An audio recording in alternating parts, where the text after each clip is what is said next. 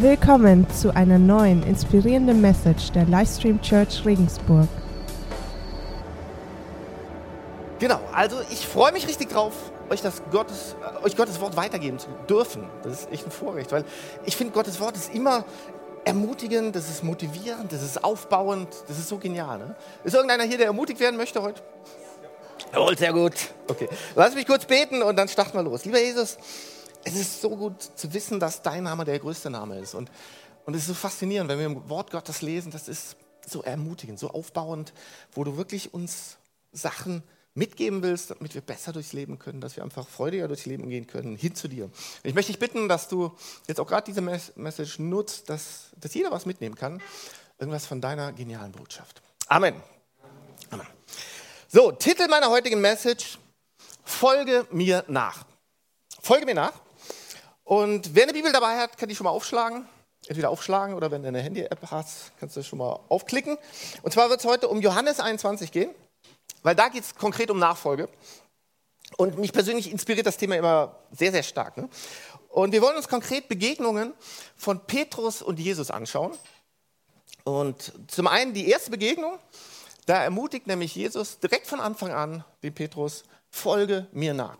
Das ist das Erste, was er dem Petrus sagt. Und dann gehen so ein paar Jahre ins Land, so sehr ereignisreiche Jahre. Und das Letzte, was Jesus zu Petrus sagt, ist wieder, folge mir nach. Und das finde ich ziemlich cool, weil ich glaube, wir können daraus was schließen, was Jesus wichtig war, oder? Nämlich ihm nachzufolgen. Ich denke, das war ihm extrem wichtig. So, die beiden Rufe, die waren zwar gleich, aber die Lebensumstände von Petrus, die hatten sich drastisch geändert. Also komplett geändert. Ne? Bei, diesem ersten Folge wie nach war Petrus noch absolut dynamisch, jung, selbstbewusst, so voll der, voll der Kerl, ja, ich, ich, ich, also voller Tatendrang. Und bei der letzten Begegnung, also am Ende ihrer gemeinsamen Zeit, hat sich einiges geändert. Und heute wollen wir uns dieses zweite Folge mir nach genauer anschauen. Und dazu steigen wir ein in Johannes 21 ab Vers 15. Da heißt es, als sie gegessen hatten, sagte Jesus zu Petrus, zu Simon Petrus, Simon, Sohn des Johannes, liebst du mich mehr als irgendein anderer hier? Petrus gab ihm zur Antwort, ja Herr, du weißt, dass ich dich lieb habe. Und ich liebe allein schon diese Antwort von Petrus. Weil, also wenige Jahre vorher hätte Petrus garantiert geschrien, ja, hier ich, ich liebe dich viel mehr als all die anderen, ich bin viel besser und ich liebe dich viel mehr. Aber nun merkt man so richtig, hat, hat Petrus so ein bisschen dazugelernt. Ist ein bisschen weiser geworden, ist so gemäßigter geworden, antwortet auch sehr diplomatisch so ein bisschen und stellt sich nicht besser hin als die anderen, wie ganz am Anfang. Darauf sagte Jesus zu ihm, Sorge für meine Schafe. Jesus fragte ihn ein zweites Mal, Simon, Sohn des Johannes, liebst du mich? Petrus antwortete, ja Herr, du weißt, dass ich dich lieb habe. Da sagte Jesus zu ihm, hüte meine Schafe. Jesus fragte ihn ein drittes Mal, Simon, Sohn des Johannes, hast du mich lieb? Petrus wurde traurig, weil Jesus ihn nun schon zum dritten Mal fragte, hast du mich lieb? Herr, du weißt alles, erwiderte er. Du weißt, dass ich dich lieb habe. Darauf sagte Jesus zu ihm, Sorge für meine Schafe. Ich möchte dir etwas sagen. Als du noch jung warst, hast du dir den Gürtel selbst umgebunden und bist gegangen, wohin du wolltest. Doch wenn du einmal alt bist, wirst du deine Hände ausstrecken und ein anderer wird dir den Gürtel umbinden und dich dahin führen, wo du nicht hingehen willst. Jesus deutete damit an, auf welche Weise Petrus sterben würde und dass durch seinen Tod die Herrlichkeit Gottes offenbart würde. Er schloss, indem er sagte, folge mir nach. Folge mir nach. Jesus fragt Petrus, hey, hast du mich lieb? Liebst du mich wirklich? Das ist so seine zentrale Frage. Und ich finde das so genial, das Herz von Jesus, wie sehr Jesus Menschen liebt. Weil, äh, man muss dazu wissen, nicht vor langer Zeit wurde Petrus von jemand anderem gefragt, hey, du kennst doch Jesus, oder? Den kennst du doch. Und Petrus, nee, nee, nee, den kenne ich nicht, habe ich noch nie gesehen, also, nee, nee. Da hatte Petrus den Jesus verleugnet. Ein zweites Mal, ein drittes Mal. Ich denke, wir kennen die Geschichte, wo, Jesus, äh, wo Petrus Jesus dreimal verleugnet und dann der Hahn kräht. Und ich finde das so faszinierend, das Herz von Jesus. Genau dreimal fragt Jesus jetzt den Petrus, hey, liebst du mich? Und, und nicht nur unter vier Augen so, sondern vor allen anderen Jüngern, die dabei sind. Und was tut er dadurch? Er stellt den Ruf von Petrus wieder her. Weil alle anderen haben garantiert gesagt, hey, der Petrus, ja, ja, immer so eine dicke Lippe. Aber wenn es hart auf hart kommt, dann, dann kneift er. Ne? Einer von denen, der sich nicht traut zu sagen, dass er Christ ist. Ne? Er hat kein Anrecht mehr drauf, ein Jünger zu sein. Das haben vermutlich die anderen gesagt. Ne? Aber Jesus geht persönlich zu ihm hin und fragt ihn, hey, liebst du mich? Und für jedes Mal, wo Petrus ihn geleugnet hat, gibt Jesus ihm die Chance, sein Statement zu ändern und es wieder gut zu machen. Und ich finde allein, also da, wie, wie Jesus da so mit Menschen umgeht, ich finde das so faszinierend. So ist unser Gott. So ist unser Gott. Für jedes Mal, wenn, wenn ich und du was verbockt haben, wenn wir was falsch gemacht haben, für jedes Mal gibt Jesus uns die Chance, es wieder zu richten, es wieder gut zu machen. So ist unser Gott. Und dann sagt er folgendes: Weide meine Schafe vor allen anderen. Wenn du mich wirklich liebst, dann möchte ich, dass du dich um Menschen kümmerst. Das ist es, was Jesus am Herzen liegt, dass wir uns um Menschen kümmern. Leute, wenn, wenn Jesus dich fragt, hey, liebst du mich? Ja, natürlich. Ne? Willst du mir nachfolgen? Ja, freilich. Wirklich? Ja, ich will dir nachfolgen. Dann kümmere dich um Menschen. Das ist, was Jesus sagt. Come on, kümmere dich um die Menschen, die um dich herum sind. Wenn du mir wirklich nachfolgen willst, kümmere dich um Menschen. Und ich denke, das ist eine ganz klare Ansage von Jesus. Aber mir ist aufgefallen, auch bei mir selber, es, es, es passiert so schnell, dass wir die Menschen, die Gott in unser Leben gestellt hat, also die direkt so um uns herum sind, dass wir die oft nicht beachten, dass wir die irgendwie vergessen, dass wir die einfach übersehen. Weißt du, Nachfolge ist nicht nur etwas zwischen dir und Jesus. Hey, ich habe Jesus und hey, wir sind so dicke miteinander. Ich, ich habe eine Gabe, eine Bestimmung, ich habe einen Traum von ihm und Jesus kennt mich, sieht, wie gut ich bin und ich werde ihm nachfolgen, egal wohin. Nachfolge bedeutet, du, Jesus und die Menschen um dich herum. Alle gemeinsam, durch dick und dünn. Und ich finde das so super. Jesus nimmt diesen Fokus weg von dir hin zu den Menschen um dich herum. Ihm nachzufolgen heißt nicht, alleine deinen Weg mit Jesus zu gehen, sondern dass du dich zusammen mit ihm um die Menschen kümmerst. Und, und ich liebe es, wie Jesus es tut. Also es ist ja immer ein super Beispiel. Er ist so, so ein Großmeister darin, mit Menschen umzugehen, so Menschen einfach mit reinzunehmen. Ne? Also immer, wo Jesus war, waren immer große Menschenmassen. Ne? Also es kamen immer ganz, ganz viele Leute, war immer ein Tumult und, und das war, ist auch super. Aber so große Mengen, große Menschenmassen ist auch immer eine Gefahr, dass sich Leute verstecken. Das ist übrigens das Gleiche bei Kirchen. Also ich liebe große Kirchen. Wir träumen davon, dass wir noch ganz groß wachsen, weil das hat ganz viel Potenzial, das hat ganz viel Kraft. Aber es ist auch immer eine Gefahr, dass Menschen dann übersehen werden, dass sich Menschen verstecken. Ne? Und, aber Jesus hatte immer den Fokus auf jeden einzelnen Menschen. Der hatte jeden im Blick. Und, und er hat mal gesagt, wenn einer, Leute, einer, wenn einer mir nachfolgen will, also nochmal, einer, nicht die Person rechts von dir, nicht die Person links von dir, nicht die Person vor dir, nicht die Person hinter dir, sondern du. Jesus fragt dich, wenn du mir nachfolgen willst, dann musst du dein Kreuz auf dich nehmen das heißt, er nimmt auch ganz bewusst dich heraus aus der anonymen Masse und reduziert es auf eine Person, auf dich. Hm. Es geht um dich. Jesus fragt konkret dich, willst du mir nachfolgen? Hm. Und dann belässt er es aber nicht bei dir, sondern schwenkt den Fokus auf die Menschen um dich herum. Und, und dann geht er sogar noch einen Schritt weiter, und das ist schon herausfordernd, und sagt, die Person, die du nicht magst, die Person, die dich nur nervt, ne? mit der du eigentlich gar nichts zu tun haben willst, wenn du mich wirklich liebst, kümmere dich genau um diesen Menschen. Und ich denke mir dann, oh feier, Jesus, wirklich? Also es gibt, doch, es gibt doch so viele Menschen, mit denen ich mich bestens verstehe, mit denen, um die ich mich toll kümmern könnte, um die ich mich auch gerne kümmern würde, ja? aber, aber nicht um diese Person. Also da hört der Spaß auf. Ja? Aber Jesus sagt, genau um die Person. Du willst mir nachfolgen? Dann kümmere dich um die Menschen, um die sich sonst keiner kümmert. Jesus war, wie gesagt, oft in großen Menschenmassen, aber hatte seinen Fokus immer auf jeden Einzelnen. Und Jesus hat ein Bewusstsein für jeden einzelnen Menschen geschaffen. Und, das, und deshalb spreche ich das auch nochmal bewusst hier an. Und, und das, das ist, was wir als Livestream Church hier genau schaffen wollen. Ein Bewusstsein dafür, es geht um dich. Ganz klar, es geht um dich, um, ja, um deine persönliche Beziehung zu Jesus. Ganz, ganz wichtig. Aber es geht noch um viel, viel mehr. Da ist noch viel, viel mehr. Und wir als Church wollen aufeinander zugehen, um dann gemeinsam kraftvoll rausgehen zu können zu den Menschen in dieser wunderschönen Stadt Regensburg. Hm. Also Jesus fragt dich, willst du, mir, willst du mir nachfolgen? Wirklich? Willst du mir nachfolgen? Dann kümmere dich um die Menschen um dich herum. Hm. Hier kommt eine konkrete Frage an dich. Wird konkret hier. Wen hat Gott in dein Leben gestellt, um den du dich vielleicht kümmern solltest? Hm. Dem du helfen solltest? Denk mal nach. Wer ist die Person, die Ermutigung braucht, weil er oder sie vielleicht gerade durch eine schwierige Zeit geht?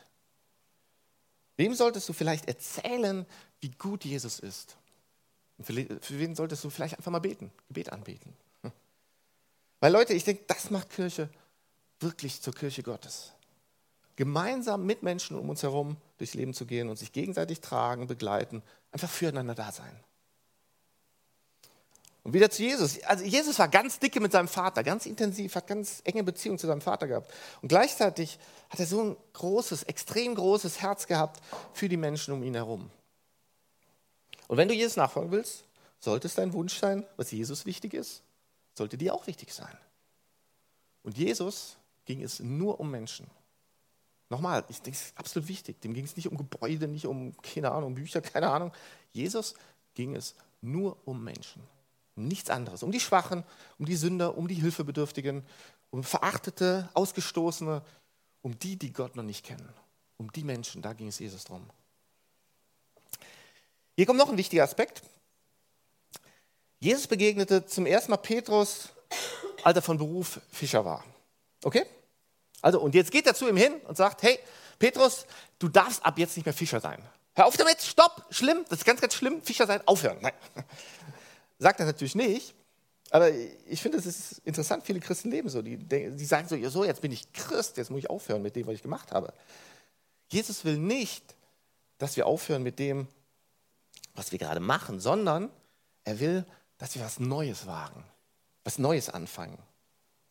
Jesus hat nicht gesagt, hör auf, sondern, hey Petrus, du warst Fischer, ich möchte dich jetzt zum Menschenfischer machen. Ich gebe dir eine neue Berufung, eine neue, eine höhere Bestimmung. Nachfolger ist nicht nur, dich selber zu verleugnen, sondern annehmen, wer du wirklich sein kann, kannst in, in Jesus. Welches Potenzial wirklich in dir steckt durch Jesus Christus. Und ich finde das so cool, die Bibel, so gerade auch im Zusammenhang zu lesen. Und auch zu unserem Thema hier gerade. Hier, folgendes. Lukas Evangelium 14. Da, da geht es genau um Nachfolge. Also wird gesagt, wenn du mir nachfolgen willst, musst du dich selbst verleugnen, dein Kreuz auf dich nehmen, Vater und Mutter verlassen. Also das, die ganzen Kosten der Nachfolge werden dann genannt. So, und dann kommt Lukas 15, da kommen dann drei Gleichnisse. Der verlorene Sohn, das verlorene Schaf, die verlorene Münze. Und da malt Gott so ein wunderbares Bild von seinem Herzen.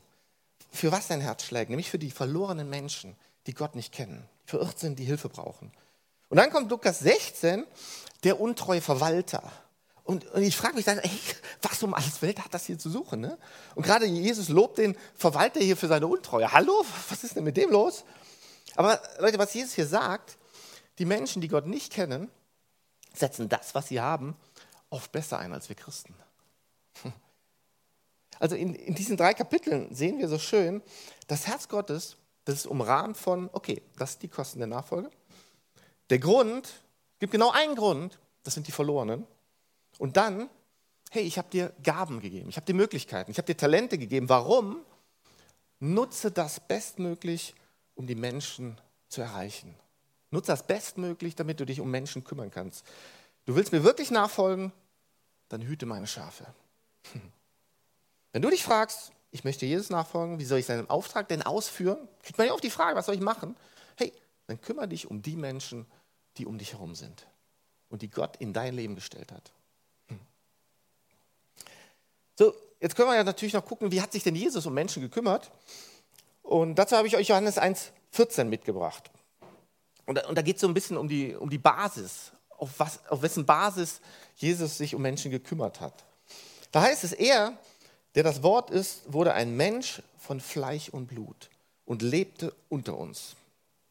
Und eigentlich kann ich da schon aufhören, weil Jesus ist zu uns, zu den Menschen gekommen, aber nicht nur mal kurz, so mal reingucken, wie es läuft und wenn es nicht gut läuft, bin ich wieder weg, sondern Jesus lebte unter uns und ist gekommen, um zu bleiben, um seinen Auftrag bis zum Ende auszuführen. Der hatte keinen Plan B oder irgendwie, ja, wenn es nicht klappt, haue ich wieder ab. Leute, wenn wir uns um Menschen kümmern, müssen die Menschen wissen, hey, wir sind hier, um bei ihnen zu bleiben. In guten Zeiten, aber auch genauso wie in schlechten Zeiten. Okay? Weil wir Verantwortung übernehmen.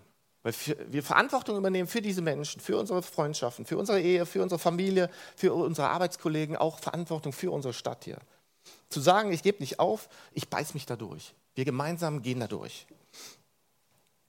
Also Gott ist gekommen, um zu bleiben, finde ich einen ganz wichtigen Aspekt. Und dann weiter, wir sahen seine Herrlichkeit, eine Herrlichkeit voller Gnade und Wahrheit. Voller Gnade und Wahrheit. Auf welcher Grundlage hat sich Jesus um Menschen gekümmert? Er hat ihnen die volle Wahrheit gegeben. Also keine Kompromisse. Ist manchmal knallhart, wenn er da mit den Pharisäern argumentiert. Da denkst du, boah, also knallhart die Wahrheit gesagt. Aber nicht nur die Wahrheit, er hat uns auch Gnade mitgebracht. Und ich liebe das so, diese Kombination. Ne? Nochmal zu Petrus zum Beispiel. Petrus hatte ihn verleugnet. Ne? Die Wahrheit von Jesus ist, wer mich vor den Menschen verleugnet, den werde ich vor dem Vater verleugnen. Ist die Wahrheit. Heißt, wenn wir nicht zu Jesus stehen, wird er auch nicht zu uns stehen.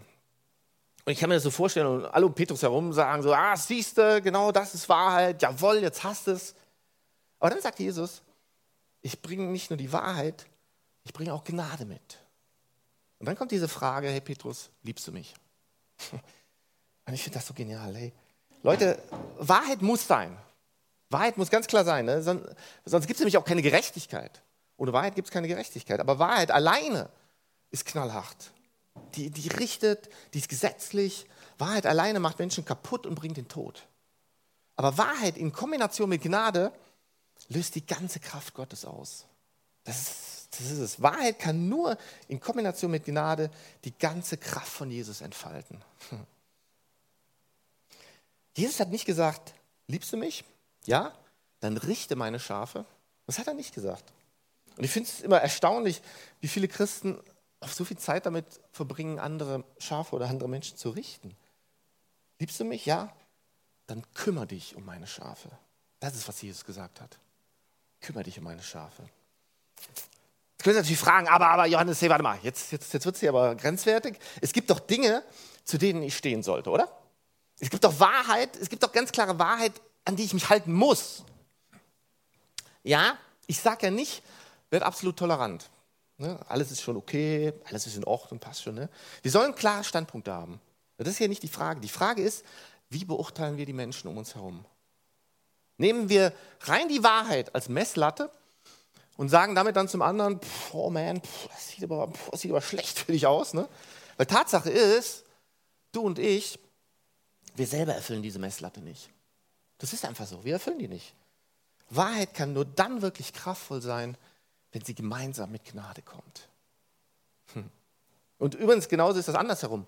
Gnade gibt es auch nur, wenn es Wahrheit gibt. Weil ohne Gesetz brauchen wir keine Gnade. Ne? Also Gnade bedeutet nicht, die Botschaft zu verwässern. So nach dem Motto, ja, wird schon passen, mach was du willst, alles gut, alles gut. Nee, nee, nee.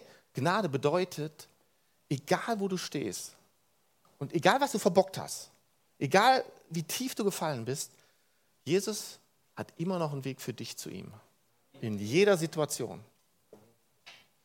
Leute, Jesus hat nicht gesagt, richte meine Schafe, sondern kümmere dich um meine Schafe in Wahrheit und in Gnade. Und in meinem Leben möchte ich, dass, dass Menschen ganz klar die Wahrheit erkennen. Das ist schon wichtig, ne? aber ich möchte nicht, dass Menschen sich verurteilt fühlen über das, was ich glaube. Ne? Sie sollen wissen, dass ich vielleicht zu bestimmten Themen einen anderen Standpunkt habe und eine andere Meinung habe. Ne? Aber trotzdem versuche ich, versuche ich zumindest, jeden Menschen zu lieben. Weil das hat Jesus auch gemacht. Jeden Menschen zu lieben und zu ehren. Und, und Jesus selbst ist ja der Inbegriff der Wahrheit. Ne? Er hat ja gesagt, ich bin der Weg, die Wahrheit, das Leben. Und dann geht er zum Beispiel zu diesem Steuereinnehmer. Ne? Und alle Leute wissen, jeder weiß, dieser Zöllner, der ist böse, der ist geldgierig, der ist egoistisch, der, der beutet sein eigenes Volk aus. Der, der, ist, der ist schlimm, ne? Also eigentlich genau das Gegenteil, für was Jesus steht.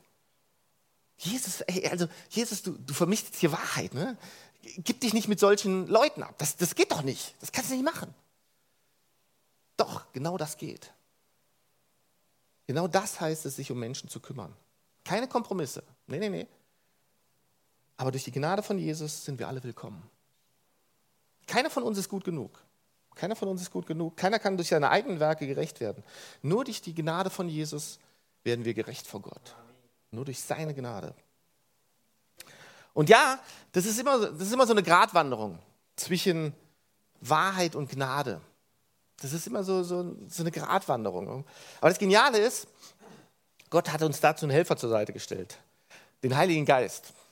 Und lass uns noch kurz anschauen, wie das an Pfingsten abgelaufen ist. Wir feiern heute Pfingstsonntag. Ähm, genau, Apostelgeschichte 2, Kapitel 1 bis 4. Vers 1 bis 4. So. Schließlich kam das Pfingstfest. Auch an diesem Tag waren sie alle wieder am selben Ort versammelt. Also auch hier wieder alle als Church zusammen, nicht irgendwo alleine, sondern alle waren sie versammelt. Plötzlich setzte vom Himmel her ein Rauschen ein, wie von einem gewaltigen Sturm. Das ganze Haus, in dem sie sich befanden, war von diesem Brausen erfüllt. Gleichzeitig sahen sie so etwas wie Flammenzungen, die sich verteilten und sich auf jeden einzelnen von ihnen niederließen. Alle wurden mit dem Heiligen Geist erfüllt. Und jetzt kommt die Reaktion. Sie kümmern sich nämlich um Menschen. Pass auf. Vers 14. Jetzt trat Petrus zusammen mit den elf anderen Aposteln vor die Menge. Mit lauter Stimme erklärte er, ihr Leute von Judäa und ihr alle, die ihr zurzeit hier in Jerusalem seid. Ich habe euch etwas zu sagen, was ihr unbedingt wissen müsst. Hört mir zu. Und dann erklärt er kurz, was da so gerade abgegangen ist. Und dann kommt er zum, zum Fokus oder zur Kernaussage. Bei dem, was wir euch zu sagen haben, geht es um Jesus. Leute, erfüllt mit dem Heiligen Geist, kümmert sich Petrus direkt um die Leute um sich herum. Und er teilt den Menschen das Wichtigste mit, das absolut Wichtigste, was sie wissen müssen. Er erzählt ihnen von Jesus. Also lass mich dir nochmal sagen, Nachfolge bedeutet nicht nur ich und Jesus. Also versteht mich nicht falsch, das ist absolut wichtig, das ist die Basis von allem. Aber da nicht stehen zu bleiben, sondern ein Bewusstsein zu entwickeln für die Menschen um mich herum. Und jetzt werde ich mich mit den Menschen um mich herum, vor mir, hinter mir, in der Familie, im Job, in der Nachbarschaft, gemeinsam mit ihnen auf den Weg machen, auf den Weg der Nachfolge. Weil Nachfolge ist nichts, was du alleine machen kannst. Das geht nicht alleine. Ne?